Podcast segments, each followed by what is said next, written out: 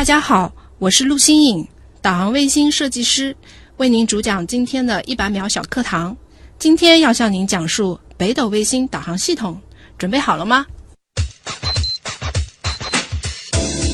北斗卫星导航系统，简称 BDS，是我国自主研制的全球卫星导航系统。二零一八年十二月二十七日，北斗三号基本系统建成并提供全球服务，是继美国 GPS。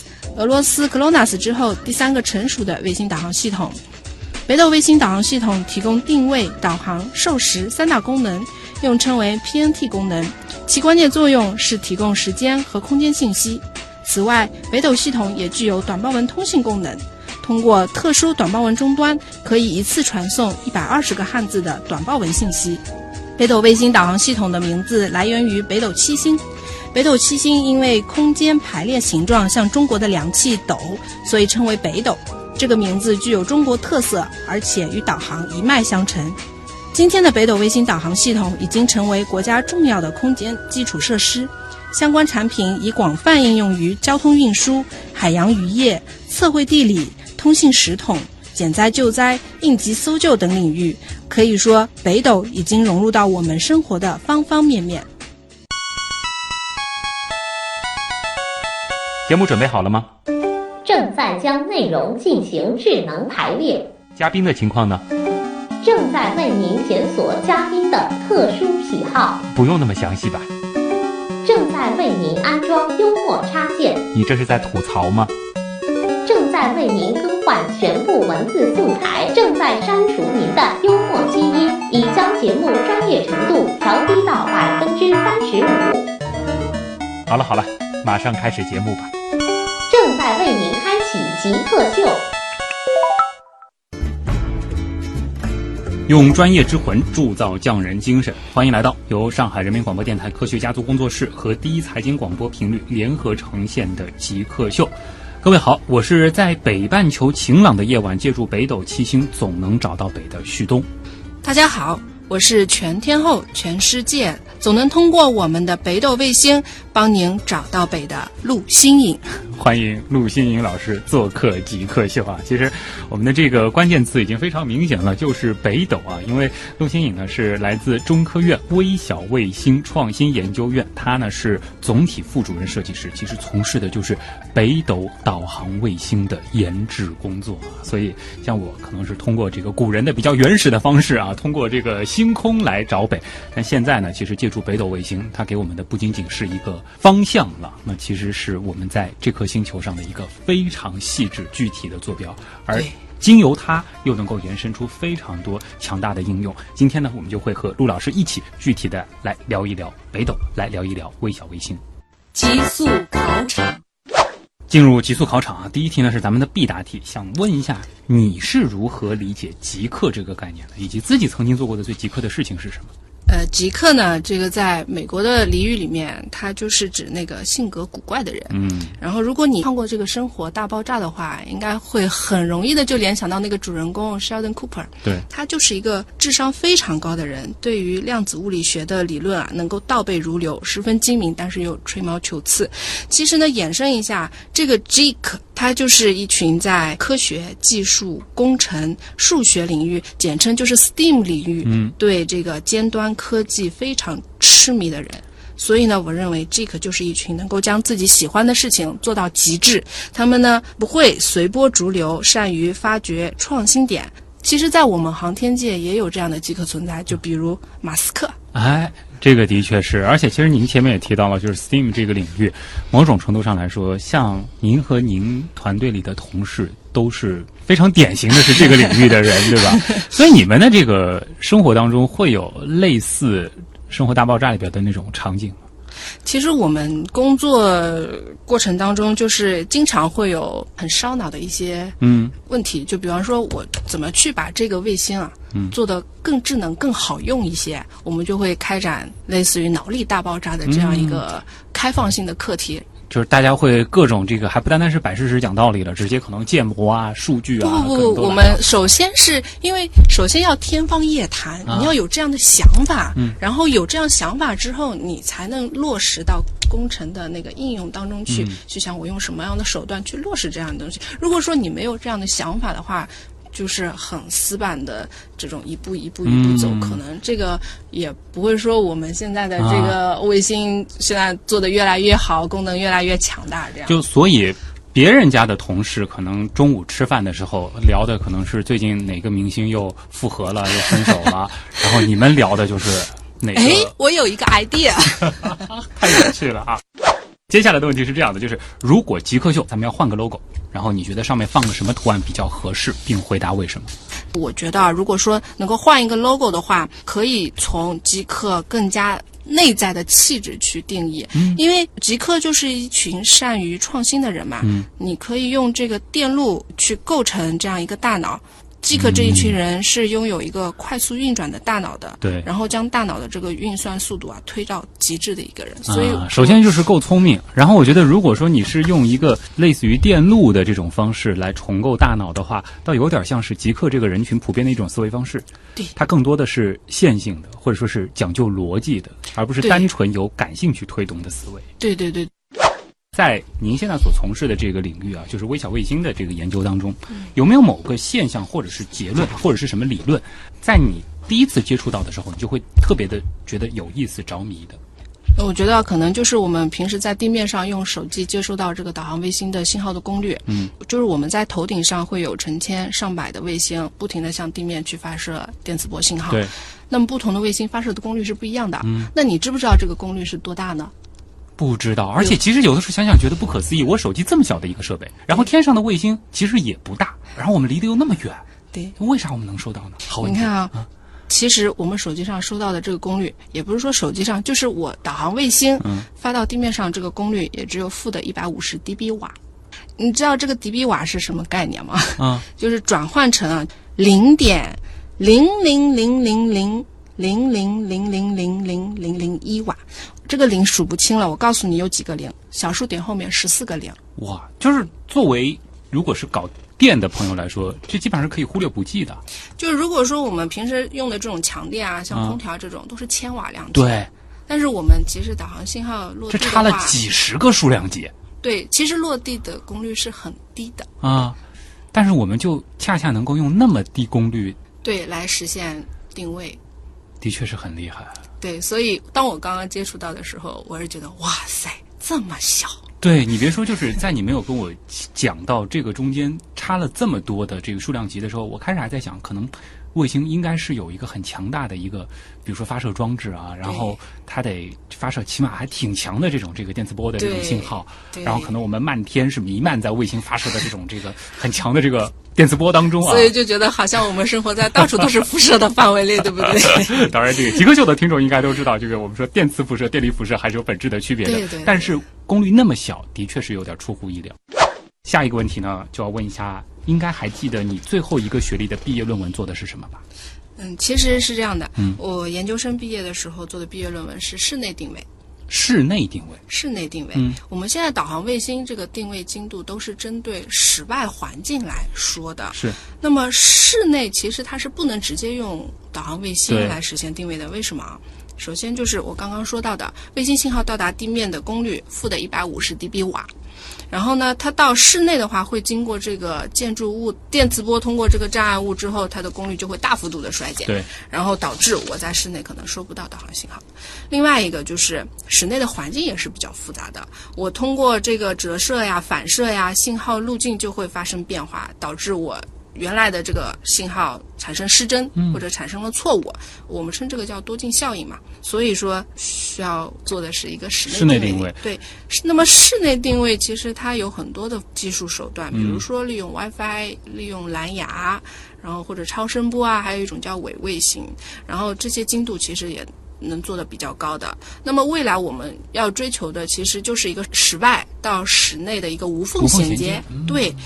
当然，这个也就是国家现在它以北斗为核心的国家综合 PNT 体系当中，也是一个比较关键、比较重要的一个技术实验应用。嗯，所以就是虽然感觉上好像是室内定位和这个室外定位技术上好像差的还挺远，但事实上它倒是一脉相承的。是可以融合的。嗯，对。所以就是你从你这个研究生的这个方向到现在的这个工作，过渡的还是比较自然的，属于对对对对对，啊，倒不是说是一个这种跨跨领域的的也没有没有。嗯接下来呢，想问一下，就是在你们现在的这个研究设计当中，哪一种我们可以理解为是这个价格单位吧？对你们来说是比较重要的，比如说是某种仪器啊啊，或者说是某种设备、某种工具，呃，它的这个损耗啊，或者说是成本，对你们来说是可能在想一个课题或者说想一个这个方案的时候，比较容易首先去考虑到的。这个就是在导航卫星当中不得不提到的，就是原子钟。原子钟，原子钟，原子钟它特别特别的重要，相当于就是导航卫星的心脏。嗯，因为导航卫星要提供这个位置和时间信息的话，信息的测量啊，就是通过光速乘以时间来得到的。那么如果说我这个时间信息不准的话，你偏了一纳秒，我的那个放大测距导航，测距就会你你啊乘以这个光速啊，就会有三十厘米的误差。天哪！嗯，所以就是说原子钟特别特别的重要。那你们现在用的是哪一种原子钟呢？我们北斗导航卫星上面有两种原子钟，一种是如原子钟，嗯一种是氢原子钟。然后氢原子钟的那个性能会更好一些，啊它可以做到三千万年差一秒。哇，好厉害！这样听下来的话，可以理解为某种程度上来说，原子钟就是导航卫星的心脏嘛，有点像是这个核心的最核心的设备了。对，嗯，那是不是说就是原子钟的成本可能直接决定了这个卫星最后的这个总成本嗯，可以这么说。啊？那这至关重要啊。那接下来的问题是这样的，就是如果说你必须重新选择一次专业，回到这个可能高中时代，或者是回到这个考研的时候，你会作何选择？嗯，我本身的专业就是通信专业嘛，嗯然后现在从事的是一个导航的行业。其实呢，通信和导航它是不分家的，我们现在叫通导一体。然后通信它是一个双向交互的一个过程，就比方说我给你写信，你给我回信，嗯我们就完成了一次交互，这个就是通信。那么导航卫星呢，它是一个单向的过程，我告诉你我的位置在哪里，你自己去算你自己在哪里，然后不要再来问我。所以我觉得哈，如果再选一次的话，我可能还是会选择通信，因为选择通信，导航也就自然而然会了。啊，对，对对对，而且这个通信可能还能再触及到其他，比如说现在很火的什么五 G 啊，什么这些领域对对对，啊，范围更广一些。对。那下一题是这样，就是如果说可以不考虑其他所有的情况，这个包括家庭的牵绊，包括收入的局限等等，只遵循你内心的话，最想做什么事情？深空探测，是自己去深空探测，还是说是从事深空探测领域？从事深空探测领域，做一个探测器。哦，这个很有意思啊！就因为其实我我们普通人觉得你们做的这个事情已经是和太空在打交道了，你是觉得光停留在地月系还不够过瘾？因为你想啊，我们做这个导航卫星的话，它现在相当于是在一个近地轨道，就是 MEO 轨道啊，那个 IGS 轨轨道还有 GEO 轨道。GEO 轨道的话，它大概是在三万六千公里。嗯，其实这个还是比较近的，我就想做更远一些的一个深空探测，做一个探测器，去看看银河系啊，啊或者外面到底是长什么样的。你想，那个之前就是美国，它不是发了一个旅行者号嘛？嗯一九七七年发的一个探测器，它不到一吨，嗯然后呢，拜访了木星、土星。一四年的时候又飞出了太阳系。对，你不会觉得做这个工作就特别有意思吗？而且很浪漫感觉。隔隔个几年，我就有一个新的东西，啊能看到新的一个环哎境。如果这里的话，我加一个脑洞，因为我们其实做的是这个导航嘛，对吧？我们针对地球的这个导航，某种程度上呢，我们可能还是可以理解为是一个就是球球面的这种坐标系统。嗯，到了深空，如果说我们还有一个导航需求的话，这可能就更复杂了。这而且是一个动态的一个三维的坐标，这个的话，会有这种考虑吗？其实我们现在已经有这个考虑了，啊就是导航卫星去面向深空去做导航，对我们已经有这方面的考虑了。这感觉很难啊！背后的这个算的这个公式，可能想一想就觉得很复杂了。我们在往这个方向努力。嗯，就可能也会去借助一些这个，比如说远处的这种恒星啊，什么脉冲星啊。对对对对对对对，啊对，借助其他的手段，嗯然后以导航为主，借助其他的一些手段完成深空的一个导航。对，其实这个也很重要。如果说我们真的是要迈向深空的话，让那些探测器告诉我们它具体的空间坐标位置，这个其实是非常重要的一个科学信息。对对对对对，嗯特别有意义。如果说可以拥有甚至能够违背物理规律的超能力，你最想有过什么样的能力？嗯，刚刚我们讲到那个原子钟啊，北斗卫星在两万多公里的上空的话，是以绕着地球呃数千米每秒的速度在运行的。它里面的原子钟相对于地球上的钟是走得慢的。嗯然后我们在卫星操作的时候是要修正掉这个偏差的，这个也就是爱因斯坦的相对论在我们导航卫星上的一个应用。那么如果想要有一个违背物理规律的超能力的话，我觉得我就是说，如果我的运动速度啊、啊超过了光速的话，就是可以突破相对论的限制。对，就不知道这个世界长什么样子，我有点挺想看一看。哎呀，这什么超光速飞行啊，或者是各种什么反引力啊，这个这种事情如果能够实现的话啊，对那应该是突破了我们想象力的极限。啊但是好在想象可以违背这些物理规律，对吧？好，这里是正在播出当中的极客秀，今天做客我们节目的极客陆新颖呢，来自中科院微小卫星创新研究院，他是总体副主任设计师。我们接段广告，广告之后呢，继续和他来聊聊北斗，聊聊微小卫星。极客高科学。欢迎各位回到极客秀，各位好，我是在北半球晴朗的夜晚，借助北斗七星总能够找到北的旭东。大家好，我是全天候全世界总能通过我们的北斗卫星帮您找到北的陆星影。啊，欢迎陆老师做客极客秀，他来自中科院微小卫星创新研究院，他是总体副主任设计师，从事的就是北斗导航卫星的研制工作啊。第一次请到了这个直接参与北斗导航卫星研究的这个科研人员做客极客秀，那肯定还得借着这个机会啊，好好和大家再来聊一聊北斗卫星。其实这个名字现在对于中国人来说是再熟悉不过了，但是它背后的一些这个技术原理啊，整个的这个路径啊，可能还是有很多朋友是需要再一次被科普的。这里可能也得请陆老师和大家简单的做个回顾吧，就是讲一讲我们北斗卫星发展的这个历程，为什么我们现在说是到了这个第三步了？我我简单给大家讲一下北斗卫星发展的历程，就是一九八三年的时候，陈允芳院士提出了利用两颗地球同步轨道卫星来定位的一个设想。并且通过理论和技术研究工作，确定了双星定位系统的可行性。那么接下来，北斗是一步跨到全球组网呢，还是分阶段走？当时是引发了争议的。最终，先区域后全球的思路被确定下来，三步走的北斗之路呢，也由此铺开来。因为全球组网需要大量的时间和资金，当时北斗的用户呢，主要还集中在国内以及周边，因此先区域后全球的技术路径是更加符合中国国情的。那么，作为解决有无问题的第一步，北斗一号花小钱办大事。二零一三年建成，覆盖了中国以及周边的国家，使我国成为了继美国、俄罗斯之后第三个拥有自主导航卫星系统的一个国家。面对快速增长的应用需求，我国展开了对第二代卫星导航定位系统的一个论证，也就是北斗二号。二零一二年十二月二十七号，北斗二号正式提供区域服务，覆盖亚太地区。随后呢，我们就开始了北斗三号的一个全球组网过程。二零一八年十二月二十七日，呃，已经初步建成了覆盖全球的北斗三号基本系统。二零一九年六月二十五日。北斗三号 IGSO 卫星呢成功发射了，它是我们第二十一颗北斗三号卫星，也是北斗导航系统的第四十六颗卫星。嗯，截至目前呢，我们国家发射的北斗三号卫星当中，有十八颗运行在 MEO 轨道，一颗运行在 GEO 轨道，两颗运行在 IGSO 轨道。嗯，好像大家会有这样一种感觉，就是到了就是三步走的第三步的时候，好像我们这个发星的这个速度，包括它组网的这个这个速度，好像都更快了对，啊。一年发十八颗星。嗯，这个就是我们前期的这个铺垫够了，然后技术储备足了，到现在更多的时候，我们就是按照目标批量的去发。对啊，那么这个三步走有所谓的这个第三步走到某一个阶段，就算正式走完的这个节点吗？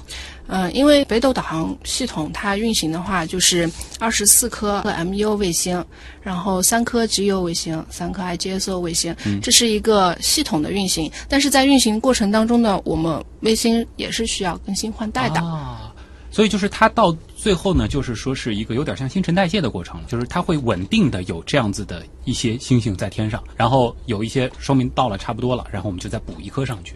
对，这是一方面。嗯另外一方面呢，就是嗯，北斗系统它那个现在叫北斗三号，可能后面还会有北斗四号、哦北斗五号、北斗六号。它本身也会再升级换代。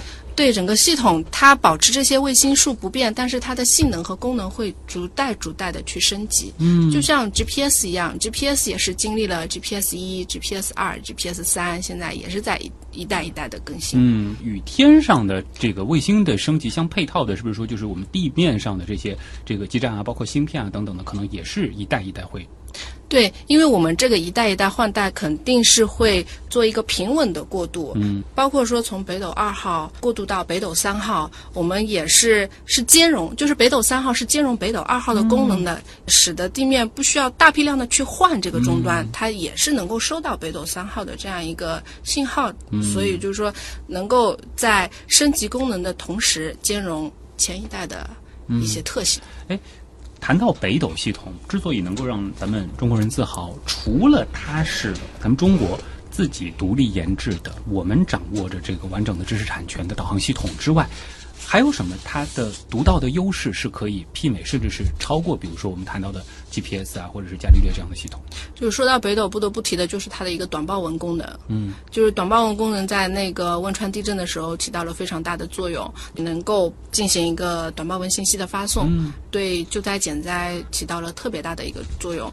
这一方面的话，其实 GPS 是还没有这个功能的。嗯，就它只能告诉你你的地理信息，对，但是没有办法直接的做这种数据或者说是信息的。通信的功能。嗯，对这个是北斗独特的一个对。附加的功能了，对对对，另外一个就是呃北斗卫星的一个星间链路的功能，这也是我们这边首创的。嗯，因为 MEO 轨道的话，它有境内、境外卫星绕一圈的话，所以呢，我们有了星间链路，也可以知道。在境外的卫星，它的状态到底是怎么样的，也能够把境外的一些数据传回到国内。嗯，星间链路的话，就相当于就是在太空当中，在卫星和卫星之间自己形成的一个小的网络。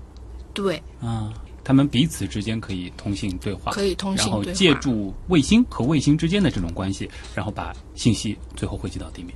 对对对对，像嗯、之前如果没有星间链路的话，卫星只能在境内和地面，就只有和地面有一个建链的关系，没有卫星和卫星之间建链的关系。所以就是对比之下的话，像是 GPS，它虽然天上的这个卫星很多，它更多的都是不同的卫星和地面，因为它可能基站特别多，对。对所以地面的这些有一张网，但是天上是缺了对 GPS，因为它在地面铺设的那个基站比较多，所以它只有卫星和地面的这样一张网，它没有考虑到一个新建链路。不过它现在可能是看到我们有这样的功能，他们也会升级。就体现出了其实我们在导航系统方面其实也是有了一定的这种引领的作用。对对对。嗯，这还是让人非常欣慰和自豪的啊。对，那其实呃也想问一问呢，就是说您在整个的这个北斗导航卫星这个系统的研制工作当研制工作当中，主要是呃承担或者说是参与哪一部分的工作？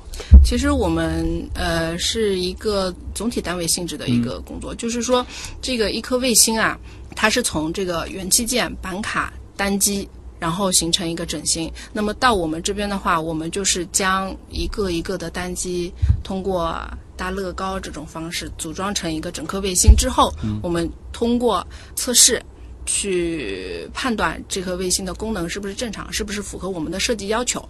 就是总体工作的话，它主要做的是第一个就是设计，嗯，设计我这颗卫星需要具备什么样的功能，然后再落实到各个功能下发给那个成员单位去做这个工作。就。零件不是你们造，但是这个东西这个产品最后是要什么样，其实是你们设计的，对，然后再把这些零件收起来，有一个拼装的过程。拼装过程之后，嗯，再去做一些测试，性能是不是符合我们设计的要求。嗯，那某种程度上来说，就是卫星的确就是在你们这个地方完成设计和最后的这个拼装的这个工作以及测试。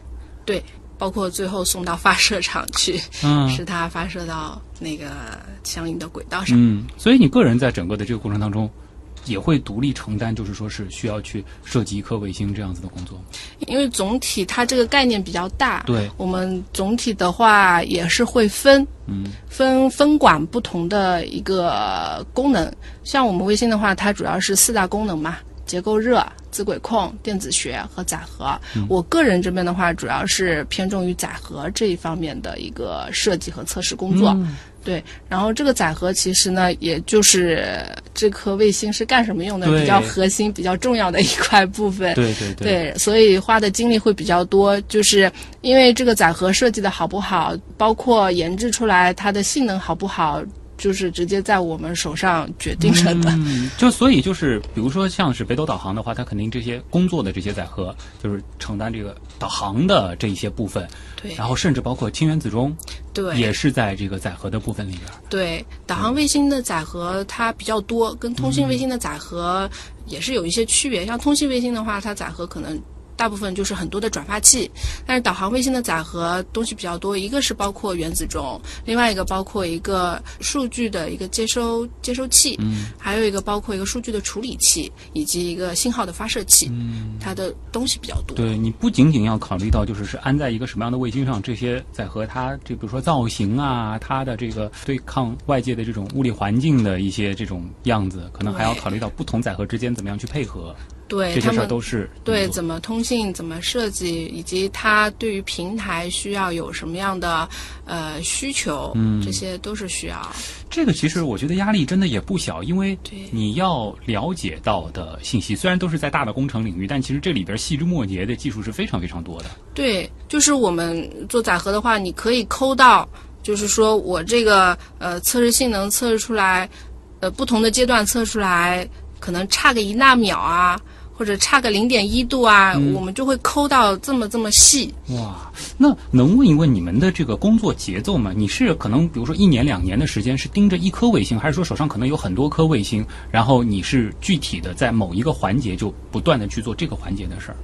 嗯，像那个前面说到北斗三号，它不是一年打了十八颗星嘛，相当于进入北斗三号的阶段之后，呃，我们是大批量的生产卫星，然后大批量的发射。那么我们手上的话就会有很多颗卫星同时开展工作，比方说这一组卫星，它在某一个。呃，测试阶段，但是那一颗卫星它在某一个组装阶段，就是这样的一个过程，手手上会有很多，听上去好像十八颗卫星，感觉而且这个打的这个时间也差不多，但事实上其实每颗卫星之间还是有一些不同的。呃，因为打的话可能会差个一个月两个月，所以卫星的那个进度的话也会可能错开。错开一点，相应错开一点，但是大致上还是以并行的速度在走的。嗯，就乍一听有点这个流水线的感觉，但事实上我们考虑到是打到天上的，每一颗都是这个非常昂贵的啊，这样子的这个卫星，所以真的是要一丝不苟，对。每一个环节都是需要反复的设计和测试。对，尽管进入到这个批产的阶段，可能状态也比较固定，但是每一个细节我们还是比较注比较注重的，因为有一些些差别的话，你如果没有识别出来，在地面没有识别出来的话，你打到天上发生了故障啊什么，就其实是很难以修复的，因为你在天上的话，这样一个情况就会造成一些国家的损失啊这种。之前有了解过，比如说像是一些这个实验卫星啊，或者说是一些科学卫星，它可能在生产的时候还会做一颗备份星。就我们像导航的这个卫星的话，会有这种备份星的概念吗？这个备份星的概念可能跟科学卫星的概念不太一样，它备份星可能是放在地面上啊，做实验什么用对，的。然后万一上面什么，比如说这个太空当中出了点什么问题，我们在地面上就对着它直接来做，就可以去修啊。对对对然后我们现在的这个备份性的概念呢，可能就是后一组是前一组的备份。哦，就如果说前一组出现了什么什么问题啊、什么故障啊，后面一个直接抵上。直接补位就行了对啊。因为这个就是到了现在的就是说批量生产的这个阶段的一个好处了。对，是的，嗯，从事卫星研究，或者说是整个的这个卫星的总体设计，是一种怎样的体验？这个可能也是很多普通人会比较好奇的部分。其实卫星研究跟地面研究有很大的不同。就前面跟旭东聊的，就是我们必须在保证卫星在上天之前各个方面的性能状态都是好的，这样才能去打到天上去。为什么？第一个就是卫星的发射过程是不可逆的。对。如果上天之后出现故障了，就很难修复，那么很容易就造成我们这个任务的失败。第二个就是一颗卫星特别的贵。对。如果说我不能在天上执行任务的话，那么国家就会造成一定的经济损失。嗯，所以我们就是在卫星设计啊、测试过程当中都是非常细致的。嗯，老一辈的那个航天专家他曾经总结过，我们做卫星的话就是要严慎细实。有严就是严于律己，嗯，慎就是谨慎，细就是细细心。实就是实事求是，嗯，所以我们就是有工作当中的有一部分的时间，就是对于卫星，对于卫星的设计结果啊，包括每个阶段的测试结果啊，都会这个数据进行分析比较。然后去看有什么原因会导致，比方说这一纳秒的差别啊，这零点一度的这个误差呀，这样的。所以有的时候，我觉得我们单位的每个人啊，都可能有一点点那种处女座的特质，所谓的这个什么强迫症的这种感觉。对，一定要追求完美，不能有半点的瑕疵。但是你可能啊，会觉得就是研究卫星，我们是不是就对着这么一大堆的数据就不停的看看看看看，就好无聊啊这种感觉。其实也不完全是，因为你要想从一颗卫星。虽然说我们不会具体涉及到去设计板卡啊，或者设计单机啊什么的，但是我们是看着它从这么一个个一个小小的这种电容电阻，然后变成一个十几公斤、二十几公斤的单机，最后再组装成光鲜亮丽的这样一个卫星，然后呢，再打到天上，再打到天上去，甚至有可能通过设备看到它，甚至是肉眼能看到。对我们。就是卫星打上去之后啊，你就会发现，就是它身上的每一个特性、每一个性质、每一个功能，我都了如指掌。它每一个螺丝在哪儿，我都清清楚楚。你就会觉得，就是自己养大了一个孩子，然后再把它送出嫁了一样，就特别有成就感，有没有？所以每次看到自己的卫星上天的时候，都会热泪盈眶。对，我跟你说，就是二零一五年三月三十号的时候，那个时候我在发射场。参与的第一颗卫星，嗯，打到天上去之后。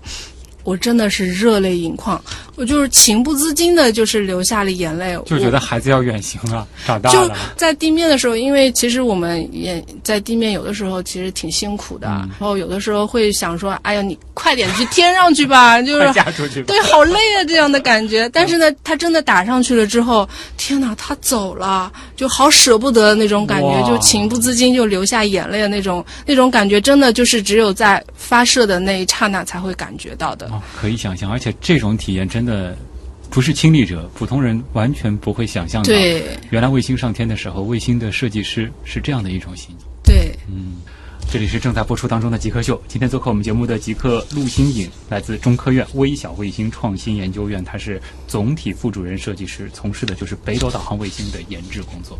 还有一点时间，我们进入问题来了，来看看网友对于你们的工作领域，对于卫星都有怎样的问题。极客高科学，欢迎回到极客秀，各位好，我是徐东。今天做客我们节目的极客陆星颖，来自中科院微小卫星创新研究院。进入问题来了，问题来了，问题来了，问题来了。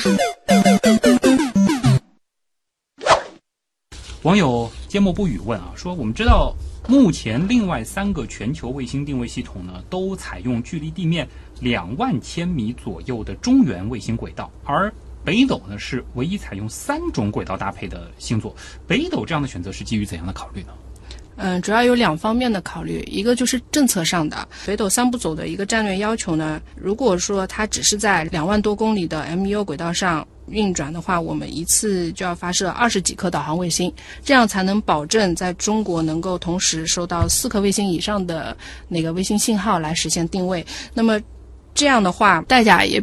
比较高，而且时间也比较久，不符合中国的国情，所以我们提出了采用一个呃地球同步轨道以及倾斜地球同步轨道，嗯，这样一个设计，这样就能够保证同时有四颗卫星在中国的上空，还而不需要发射二十多颗星啊。这是其实是用了一个比较巧妙的办法。对，这是从一个政策上的一个需求。另外一个就是从技术上的需求的话，就是一个空间结构上面的一个要求，因为 MEO。IGSO 和 GO 三个轨道加起来的话，它会使这个空间几何分布结构啊显得更加多样化。这样的话，能够使得导航的定位精度进一步的提高。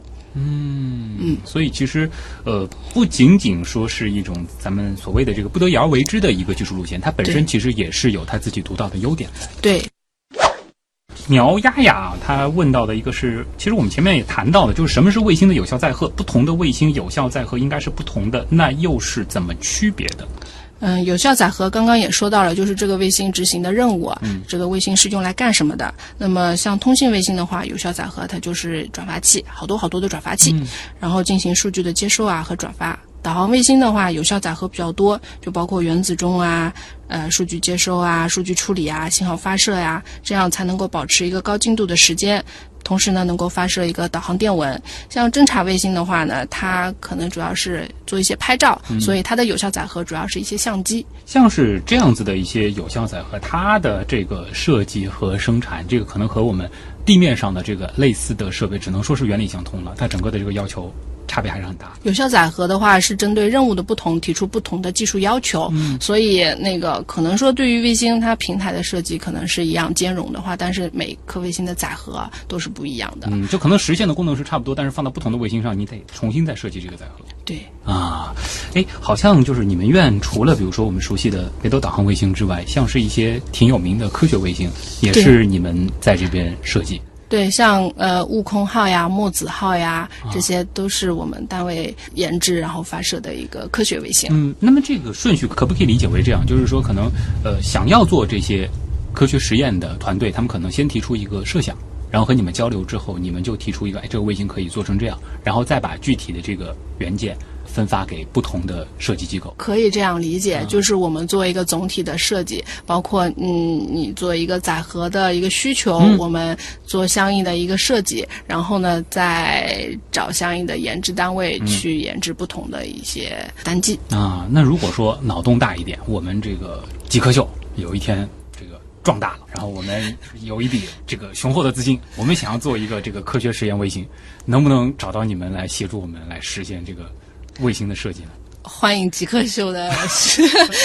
所以就是你们的这个卫星的设计研究，其实也会针对到民用或者说是商业卫星的这个领域。对，没错，我们也是开放的。嗯，所以不仅仅是我们极客秀未来了，就是如果有这样需求的朋友，也可以去找到你们来做这样的设计。欢迎大家。这个 和和不古，他问。卫星的总装集成测试包括哪些步骤？这又是一个很细的问题啊。卫星的总装集成测试的话，其实概括来讲的话，一个就是包括装配。就是把各个单机装成卫星的样子，另外一个就是呃装完了之后，我们要进行基本的功能性能测试，这个是在常温常压下的。嗯，然后呢就会经历一个力学测试，力学测试就是模拟卫星随着火箭发射这样一个震动的一个量级。坐过山车吗？会产生相应的这样一个量级的一个试验，我们叫这个力学试验。嗯，然后呢，就是再经过就是热实验，热实验的话其实是模拟真空呃太空的这样一个真空环境，想让它进烤箱。这个烤箱温度会很高，也会很低。哦，我们还要模拟非常低的，对 对，低温和高温的一个环境下，卫星能不能够适应？而且卫星真的想一想也挺惨的，就是这个一天要经历好几轮，就二十四小时之内可能要经历好几轮这个热到不行，再到冷到不行的过程。不，不是一天哦，是一个月哦。一个月，对。它一个月会经历好几个循环，从高温到低温，这样好几个循环，我们要去历练它，看看它能不能经受住这样的一个考验。就是我们在地面上对它的这个模拟这种太空极端环境的时间都要一个月以上。对，一个月以上，我们才能充分的验证它的确能够适应太空的这样一个环境啊。对，这个就是热实验。嗯，然后呢，再会进入到一个老练实验。老练实验其实就是让卫星一直处于工作状态。嗯，为什么要这样做呢？因为航天里头有一个叫浴盆曲线。就是那个浴盆它的底端是平的，这个平的阶段对于卫星产品来说是可靠性比较高的，不容易出现问题的一个阶段。我们经过这个老练测试，让卫星处于这个浴盆的底端啊，这样到就是在它上天之前，直接先到这个浴盆的底端。对，就是把前面的时间全部经历过之后，把该出现的问题全部暴露出来，就所谓上天之前，已经成为一个老手了。对，然后在轨道上面就能够保证是好使的。啊，所以就上了天可以立即展开工作了。对对对哦，那是可以想象，就是我们做测试的这些实验平台，其实应该也有各种各样啊，而且都挺高大上的。对，半个路痴他就问了：微小卫星研究如今还有哪些比较前沿的方法或者是方向？嗯，现在这个微小卫星相对于传统的大卫星的话，会成本越来越低。嗯，然后呢，用低成本就做更多的事情。现在的发展趋势，微小卫星是越做越小，但是功能越来越多。嗯不像传统卫星，它可能只有一个功能这样子的。所以现在比较火的就是通过这种微小卫星来建一个星座。就比如说之前 SpaceX 发射的六十多颗卫星的 Starlink，另外还有一个就是太空科学实验，通过这种小卫星低成本的来实现一些科学的研究啊，这样的。嗯，现在还经常会听到，比如说，甚至是有的是什么中学生设计了一颗这个小卫星，然后还借助火箭上了天，发挥功能了。对，现在卫星设计的这个门槛真的那么低了吗？我们怎么去理解这样子的一些新闻呢？其实卫星设计的话，你可以这样理解，就是已经不像传统的这样框框条条的思维了。就是说我卫星必须要有什么，必须要有什么，必须要有什么。现在人的一些思维就是说我卫星只要有了这几个功能，我就能够工作了。其实相当于是一个比较开放的平台了。然后我们会有很多模块化的这种产品技术。对，而且商业公司的话，现在也有很多集成的东西在，嗯，可以提供给学生啊去做一些实验研究啊这样的。因为我们只有通过技术实验，才能把这种类似于微小卫星，就我前面说越做越小啊对，或者功能越来越多啊这样子。嗯，而且只有就是说我们底层的这些技术打扎实了，然后这些东西更模块了之后，可能社会的方方面面的人参与进来，它可能会给整个的卫星设计领域带来很多新的启发和思路。对对对对对，嗯是这样的。这个的确还是很重要的一个方向啊。呃，最后一个问题来自梧桐秋雨知天下啊，又是我们所谓的就业题啊。他说，想从事微小卫星研究的话，大约需要怎么样的专业背景？嗯，卫星它其实是一个比较系统的一个工程，然后涵盖的知识面呢也会比较广。嗯，就比如说我包括结构啊、资轨控啊、电子学啊、通信、微波、热控等等很多的知识，所以各个专业的背景其实都能够适用的，基本上是偏工的都可以工科的都可以。啊、主要还是在这个工科这个领域理工科、。理工科、理工科，对嗯，所以就是学这个什么通信的，学计算机的，然后学工程的什么的，有兴趣的话，其实都可以试试看。对，呃，像你们院现在有这个学历要求吗？是基本都要硕士、博士、嗯，本科以上。本科以上？我们院的话，大部分也还是以硕士生为主。嗯，对。呃，所以就是有以上这些专业背景的朋友，只要你心怀着航天梦，航天梦，嗯，或者说是对于探索未知有浓厚的兴趣，或者说是为造福人类啊，想要做这样子的这个伟大的事业，其实都可以考虑试试看啊，大门是向你们敞开的好了，今天也再次感谢陆新颖老师做客极客秀啊，他呢来自中科院微小卫星创新研究院是总体副主任设计师。通过你的讲解，可能大家下一次在使用手机里的这个北斗导航系统的时候，或许就会对我们现在看来是这个轻而易举的一个功能，它背后。科研人员付出的这个艰辛，有一个更深的体会啊！谢谢你们的努力和付出。那么，以上就是本周的节目，我是旭东，咱们下周再见。